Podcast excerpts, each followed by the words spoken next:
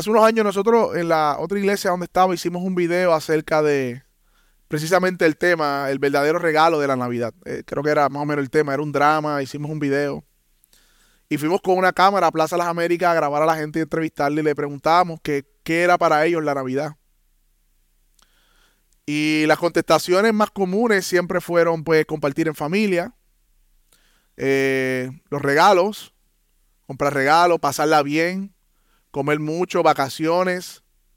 Pero en general todos, casi todos, tornaron en familia. Como que el tema de la familia era un tema grande. Recientemente predicando en Bayamón hice la misma pregunta a un grupo que estaba allí y todos dijeron algo parecido. Y excepto uno que dijo, la Navidad es celebrar el nacimiento de nuestro Señor Jesucristo. Yo le dije, no está muy lejos de la verdad. Te escuchas más acorde a lo que significa realmente la Navidad. Pero yo me temo, mis hermanos, que aún aquellos como nosotros que nos denominamos cristianos, nos pueda pasar lo mismo que le pasa al mundo, que a pesar de que puedan aún decir que la Navidad se trata del nacimiento del Señor Jesucristo, no entendamos realmente qué implica y qué significa eso. Y por eso yo creo que es necesario hacer una pausa a la serie, independientemente de los debates en las redes de la Navidad, del paganismo, independientemente de todo eso, yo creo que nosotros como iglesia somos llamados a ser columna y baluarte de la verdad y por lo tanto cada ocasión que el Señor nos permita hacerlo, podemos hacerlo para su gloria. Porque podemos caer cuando pensamos en Navidad, aún a la iglesia, nosotros aquellos que denominamos cristianos, en divorciar el pesebre del propósito del pesebre que fue la cruz. Así que les invito a que vayan cada uno de ustedes a Juan 3.16, un pasaje conocidísimo. Juan 3.16. Que de hecho lo memorizamos ya hace unas semanas atrás.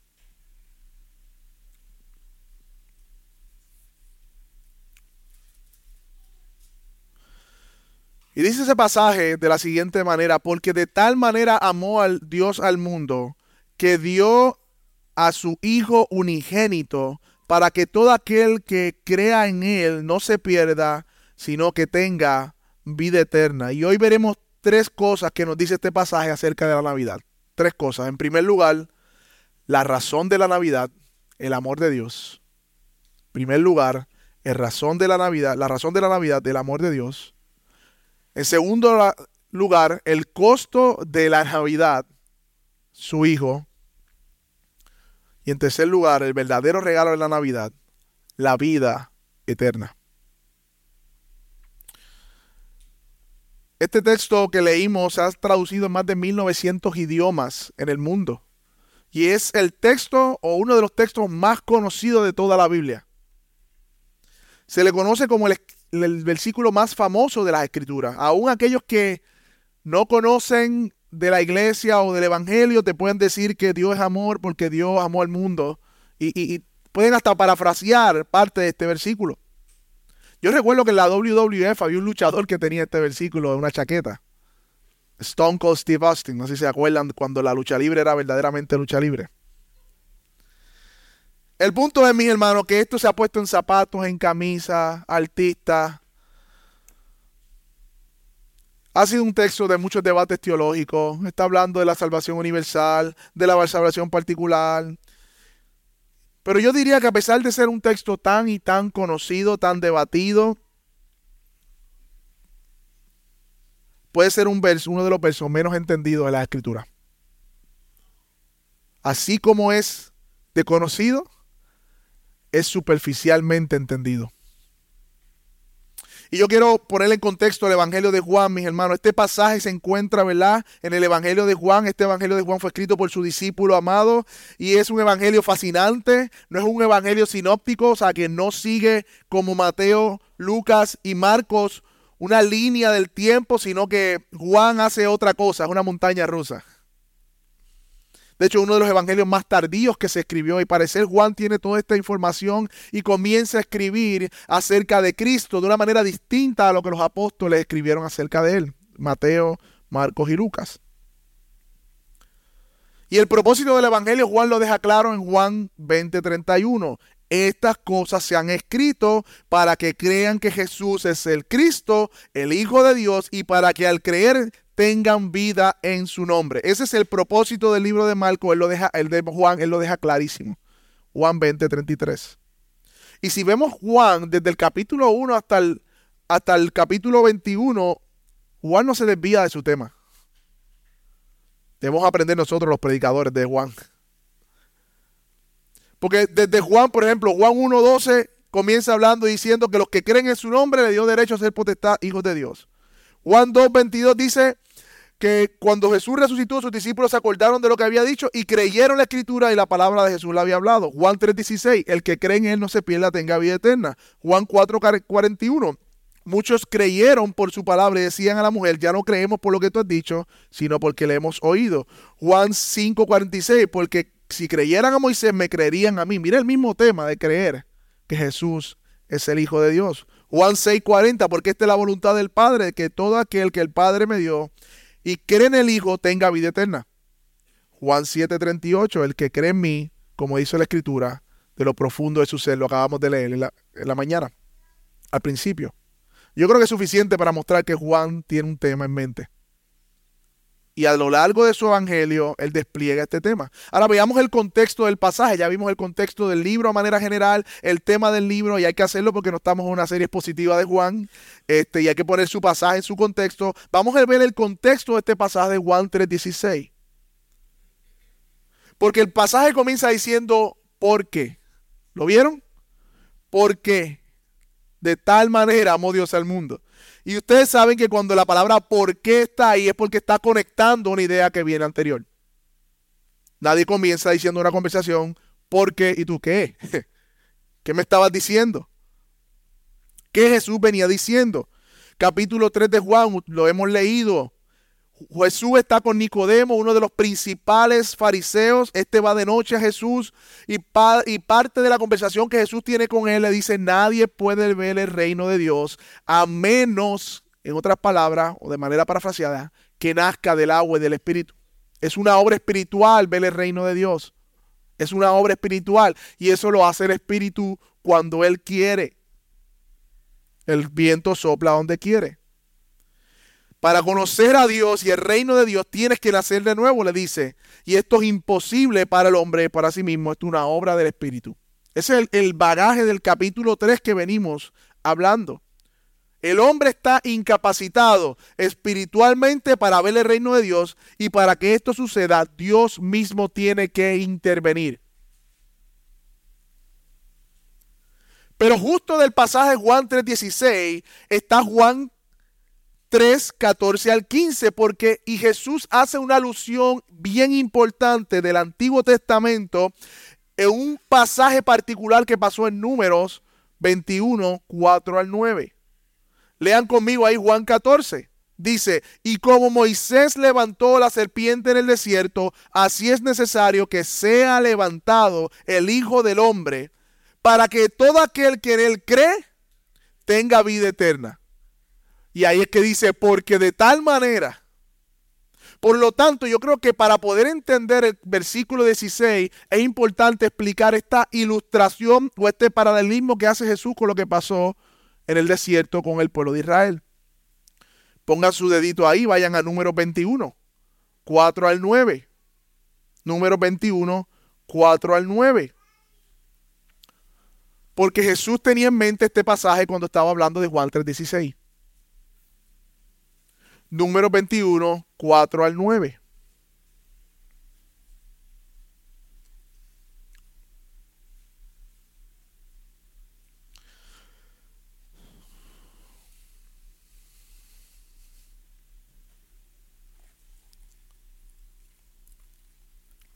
¿Lo tienen mi hermano?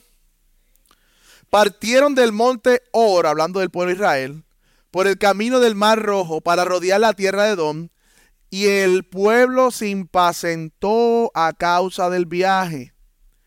Y el pueblo contra Dios y Moisés.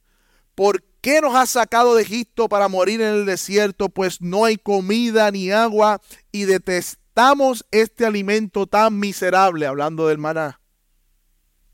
Y el Señor envió serpientes abrasadoras entre el pueblo y mordieron al pueblo y mucha gente de Israel murió.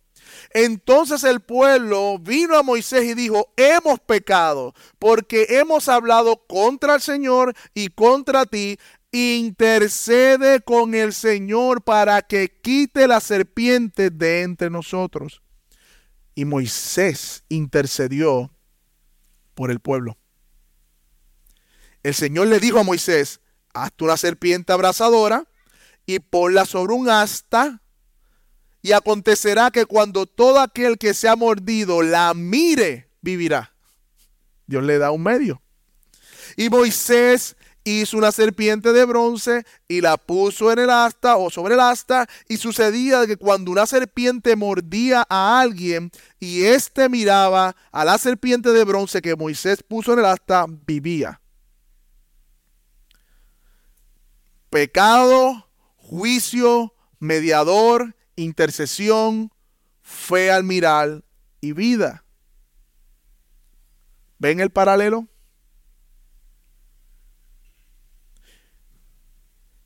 En este paralelo que Jesús hace con la serpiente de bronce, se nos presenta el pasaje de Juan 3:16. Un pueblo pecando bajo el juicio de Dios, un intercesor que proveyó un medio para ser salvado del juicio, y aquel que miraba a la serpiente no moría. Pero si miramos de cerca este pasaje, mi hermano, un poquito más de cerca, Jesús cita números 21, 4 al 9, y en esa citación, comparándolo con Juan 3:16, el mundo, o Israel más bien, está tipificando al mundo que está bajo juicio y condenación. ¿Lo ven? El mundo está bajo condenación. Está bajo juicio porque ha pecado.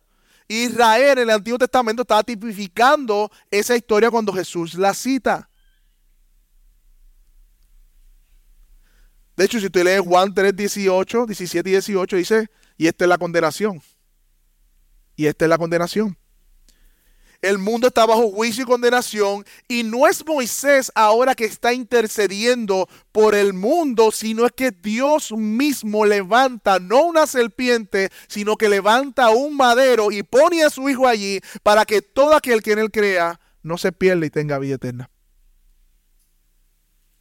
Aleluya, nuestro Señor, mi hermano.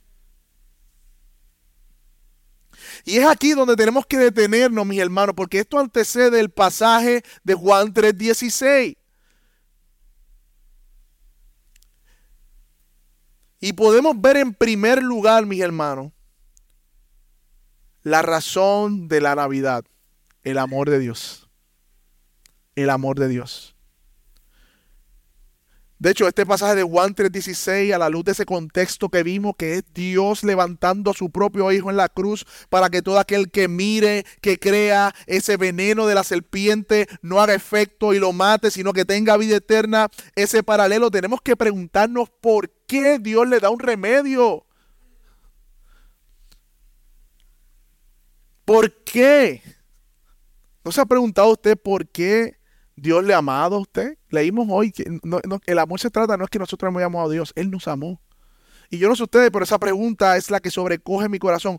¿Por qué de tal manera Dios amó al mundo? En el contexto de este pasaje, mis hermanos, desde Adán hasta ese pasaje, la humanidad caída está revelado constantemente contra Dios. Adán y Eva estaban en el huerto, tenían todo lo que necesitaban, pecaron de rebelión, desobedecieron a Dios.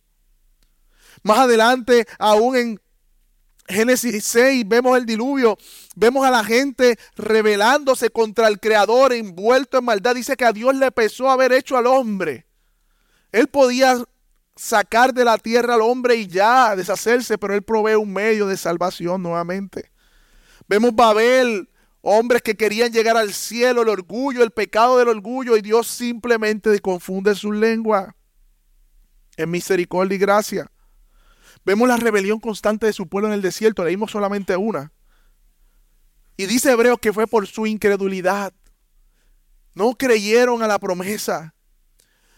Y luego que el reino de Israel estaba constituido, todos sus reyes, tanto del norte y del sur, a excepción de unos pocos, se rebelaron contra Dios en idolatría y Dios en misericordia mandándole profetas, advirtiéndole al pueblo que estaban pecando.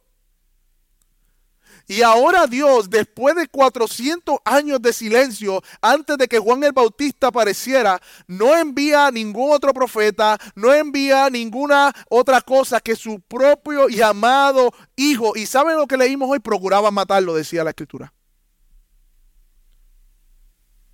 Rebelión, el pecado, la historia de la humanidad, rebelión contra Dios rebelión contra Dios. Hoy cientos y millones de personas están rebeladas, rebelándose contra Dios, viviendo sus vidas para sí. No les importa lo que Dios ha dicho, no les importa lo que Dios ha hecho. Viven para sí, viven para el pecado, viven odiando a Dios y Dios aún así le da un amanecer y los levanta. Mi hermano, eh, la realidad es que, que ese texto dice, porque de tal manera amó Dios al mundo, si ese texto dijese, porque de tal manera aborreció Dios al mundo que envió a su Hijo para hacer juicio, para que todos los hombres fueran condenados justamente por su pecado y tengan muerte eterna, tendríamos que decir amén a ese texto. Tendríamos igualmente que decir amén. Porque fuera un versículo completamente justo y pertinente ante la rebelión de la humanidad contra Dios. Si hoy no tuviésemos esperanza, mis hermanos, si todos estuviéramos conscientes de nuestro castigo eterno, sin salida, sin evangelio, sin gracia, sin amor, sin misericordia, eso era lo que merecíamos, eso era lo justo. Mis hermanos, a la luz de este contexto, no deja de sorprenderme que el pasaje diga de tal manera amó Dios al mundo. De tal manera Dios al mundo. Porque no, es que yo dude del carácter amoroso de Dios, porque yo creo que claro a través de las escrituras, pero es que nosotros merecemos completamente lo opuesto, mis hermanos. Completamente lo opuesto. Me sobrecoge lo que dice, mis hermanos, porque merecemos lo opuesto a lo que dice este pasaje. Oh, mis hermanos que Dios viniera a nacer en un pesebre como demostración de su amor? Yo creo que Juan también estaba sobrecogido cuando escribió esto. Porque dice de tal manera. Él no puede ni siquiera describir la manera. Y yo creo que eso es inspirado por el Espíritu porque Él no modifica el verbo amar. Él no le pone el amor, el amor a la humanidad de manera grande o de manera misericordiosa o el amor. No, no, no. Él no modifica el verbo. Él lo mantiene sin modificar y describe el amor de Dios a través de la entrega de su Hijo.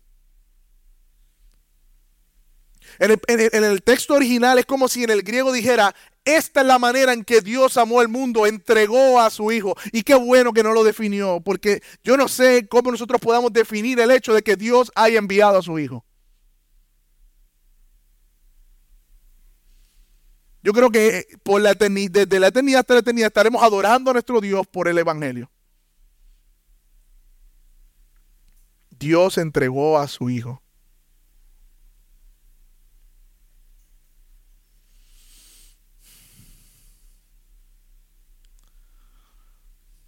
De tal manera, dice el texto. De tal manera. Mi hermano, yo no sé si tú, pero yo creo que sí. Hoy es un día para dar muchas gracias a Dios por el amor. Podemos tener gozo, descanso, regocijo a saber que a pesar de mí, Dios me amó. Qué grande y qué hermoso es el carácter de nuestro Señor Jesucristo, mi hermano. Si alguien que nos visita en medio nuestro, tienes que ver con claridad que tú no eres víctima, tú eres un victimario. Tú no eres bueno. Y tú lo sabes. Hay gente que dice, ¿por qué le suceden cosas malas a gente buena? Yo creo que escuché a Sport decir, eso solamente sucedió una vez y fue en la cruz del Calvario.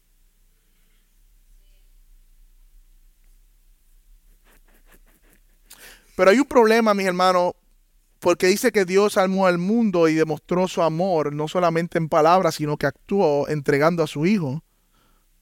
Pero hay un problema porque la Biblia dice que Dios es amor, sí, pero la Biblia dice que Dios es justo.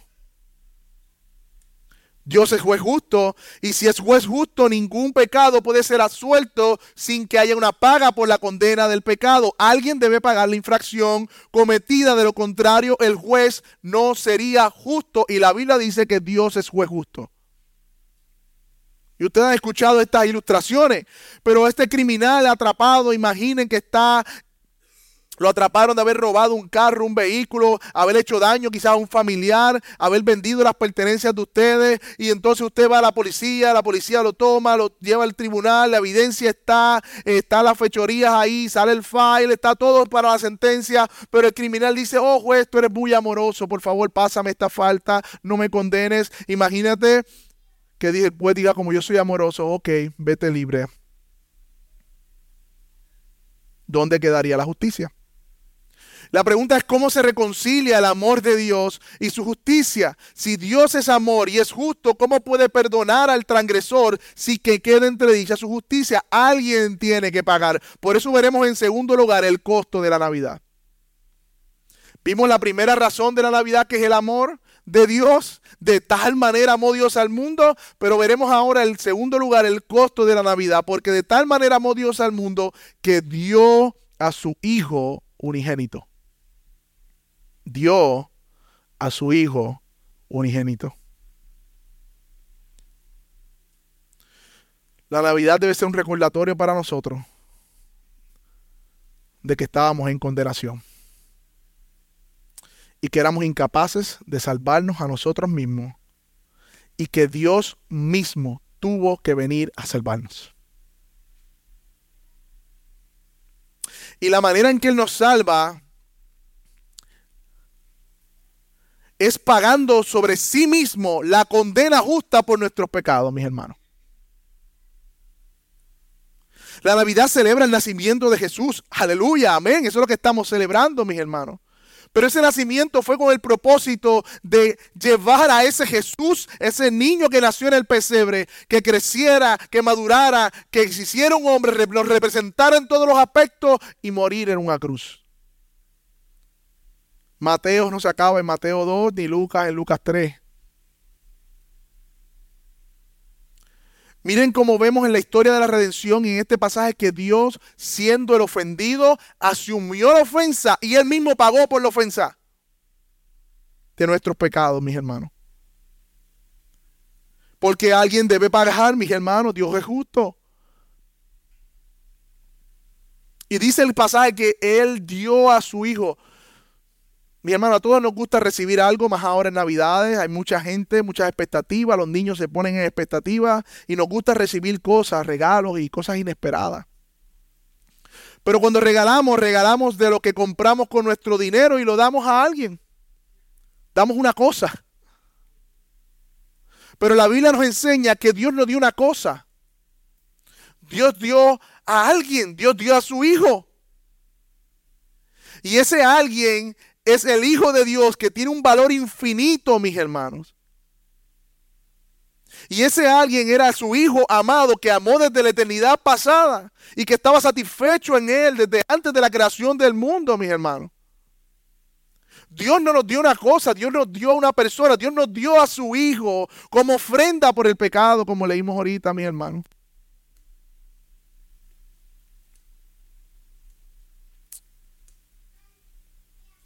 De hecho, bien importante, mis hermanos. Cuando Cristo, cuando el Hijo se encarna en la persona de Jesús, no es que se descompone la Trinidad. Dios Padre, Dios Hijo, Dios Espíritu Santo, es un solo Dios que subsiste en tres personas. Por lo tanto, cuando el Hijo viene a encarnarse en la persona de Jesús, en un sentido es el Hijo quien está viviendo esa vida como hombre y muriendo en la cruz, pero en otro sentido, la unión con el Padre era tal que era Dios el Padre mismo siendo o sufriendo con su Hijo el sacrificio del Hijo. Stott lo decía de una manera bien hermosa que cuando Cristo estaba en la cruz, y los clavos traspasaban la cruz, era como si el padre estuviese sosteniendo a su hijo atrás, siendo traspasado por los mismos clavos por el dolor de ver a su hijo amado en la cruz del Calvario, mi hermano.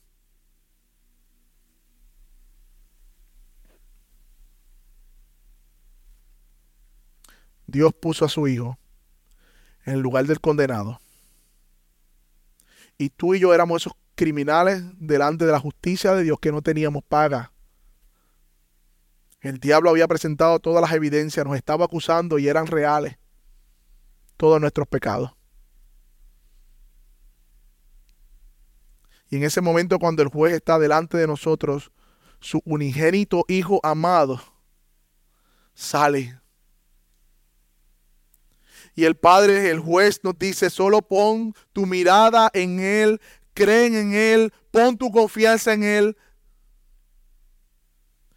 y yo entregaré a mi hijo por la condena de tus pecados. Y es por eso que Jesús tuvo que nacer como hombre. Y por eso celebramos la Navidad. Porque solamente un hombre podía representar. Pero solamente un hombre podía representarnos y Dios tuvo que venir como hombre. Un hombre pagó, un hombre verdaderamente hombre nacido del Espíritu Santo en la Virgen María, así como el Adán fue creado del Espíritu en el, en el Edén.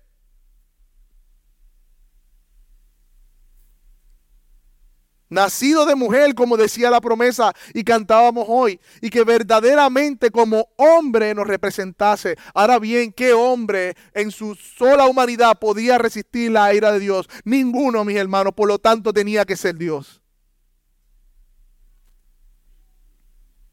Y ahí vemos la belleza del mensaje del Evangelio.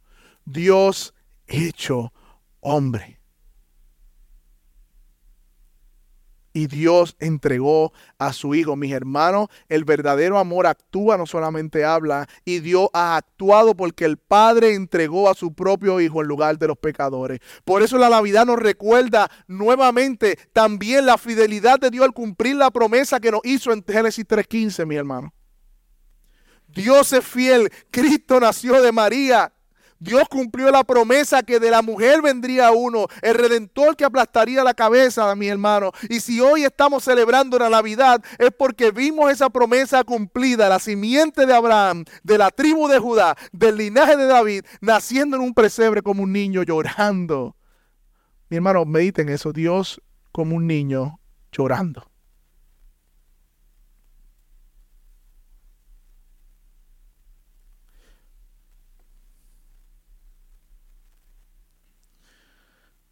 No sé si imaginan las huestes de los ángeles anunciando a los pastores que se había cumplido el tiempo, como cantábamos hoy. El Hijo de Dios, el creador del universo, viniendo a nacer del vientre de la mujer, de una mujer.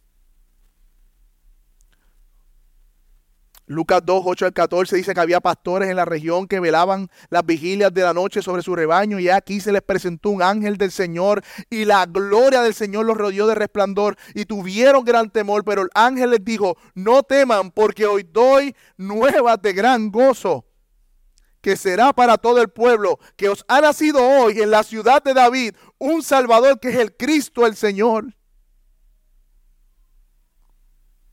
Y dice que repentinamente aparecieron millares de ángeles y cantaban gloria en las alturas y en la tierra paz, buena voluntad. Los ángeles lo vieron, había buena voluntad para con los hombres de parte de Dios. Hermano, este niño que nació en un pesebre es el mismo niño o la misma persona que vemos en Isaías capítulo 6, que está sentado sobre el trono, que aún los querubines no pueden mirarlo, tienen que tapar sus ojos, tienen que tapar sus pies y decían, santo, santo, santo, mi hermano. Yo no sé cómo los ángeles apreciaron esto, pero yo, yo, yo creo que estaban sorprendidos a ver al creador del universo, al tres veces santo, naciendo de la Virgen María, mi hermano.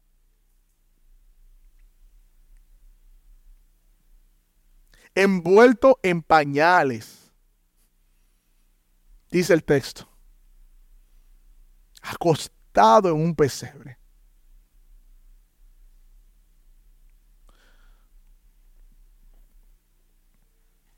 Compartía con algún hermano esta semana que estos pasajes me dejan sobrecogido, mis hermanos.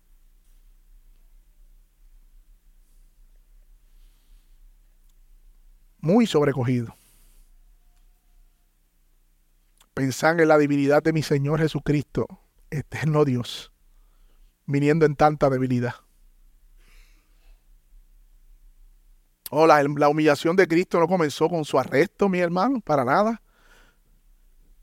Comenzó en el momento de su encarnación.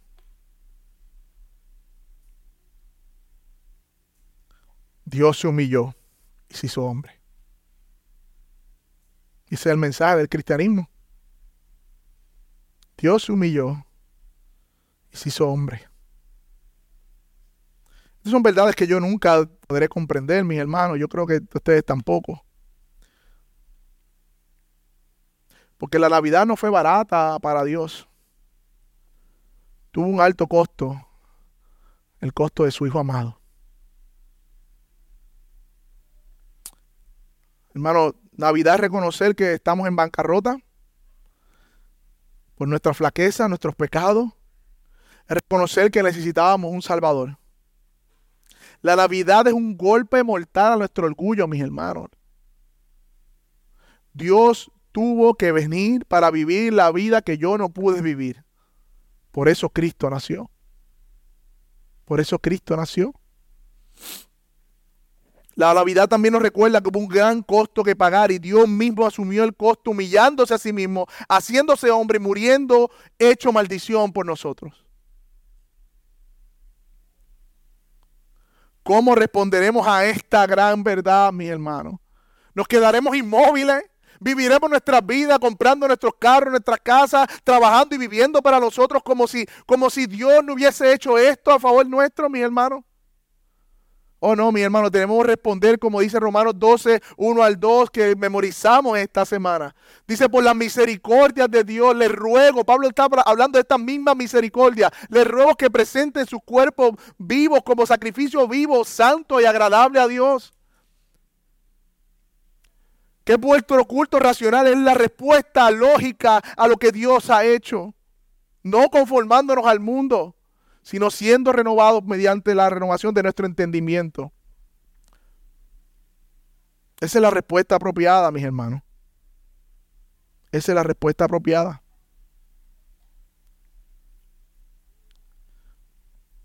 También la Navidad nos recuerda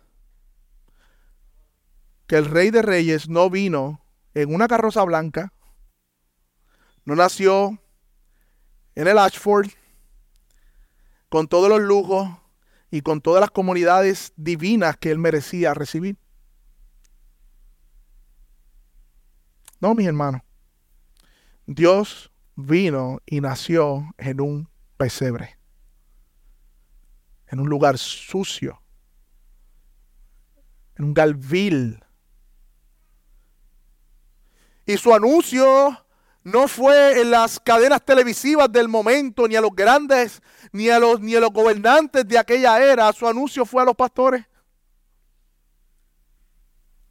A pobres pastores de humilde condición.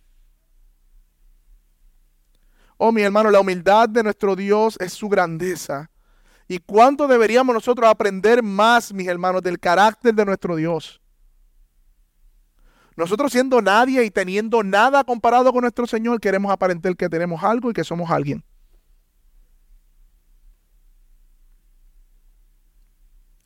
La Navidad nos recuerda, mis hermanos, que el amor de Dios actuó y que tuvo un gran costo que Dios entregó a su unigénito Hijo por amor a aquellos que le aborrecieron. Y esto nos dice en tercer lugar cuál es el verdadero regalo de esta Navidad cuál es el verdadero regalo en esta Navidad. Dice el pasaje, para todo aquel que cree, no se pierda, mas tenga vida eterna. Mi hermano, mediante el nacimiento de Cristo, se abre de par en par las puertas de la esperanza. Por eso para nosotros los cristianos esto es un tiempo de gozo, un tiempo de regocijo, porque tenemos esperanza, porque Dios vino en la persona de Cristo, Cristo nació. Y ahora todo aquel que pone su confianza en Cristo, dice el pasaje, dice que no se perderá, sino que tendrá vida eterna. El veneno mortal de la serpiente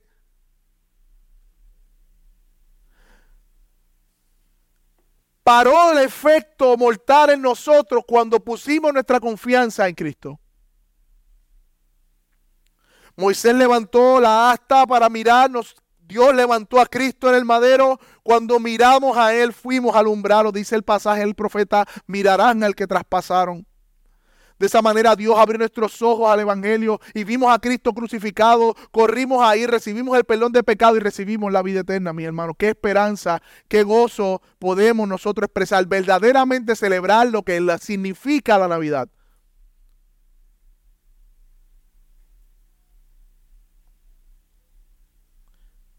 Tenemos vida eterna, mis hermanos. Dice Juan 6, 46, Juan 6, 47.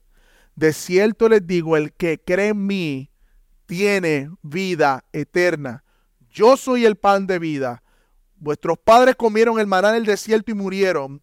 Este es el pan que descendió del cielo para que el que él come no muera. Yo soy el pan vivo que descendió del cielo. Si alguno comiera de este pan, vivirá para siempre. Y el pan que yo le daré, mi carne, la cual yo daré la vida por este mundo. Mi hermano, la vida, eterna no es un concepto, la vida eterna es una persona y es Cristo. Por lo tanto, Cristo es el verdadero regalo de esta Navidad.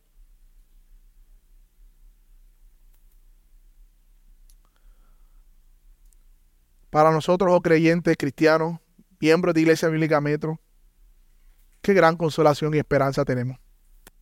En medio de cualquier circunstancia que usted se encuentre hoy, enfermedad, incertidumbre, pérdida de algún ser querido, crisis financiera, lucha con el pecado, soledad, frustración. Yo no sé específicamente qué cosas pueda estar pasando hoy lo que sí te puedo decir específicamente es que si tú has creído en Cristo, tú puedes tener esperanza aún en medio de las situaciones más difíciles, mi hermano. Porque Dios te amó y envió a su Hijo a morir por ti. Tu problema mayor ya fue resuelto, tus pecados. Tienes vida eterna, mis hermanos.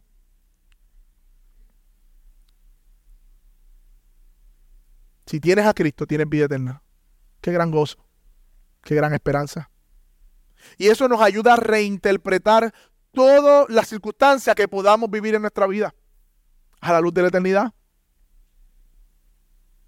Dice Romanos 5, 6 y 9, porque cuando éramos débiles a su tiempo, Cristo murió por los impíos. Versículo 9, pues mucho más estando ya justificado en su sangre, por él seremos salvos de la ira, porque siendo enemigos fuimos reconciliados con Dios por la muerte de su Hijo, mucho más estando reconciliados, seremos salvos por su vida.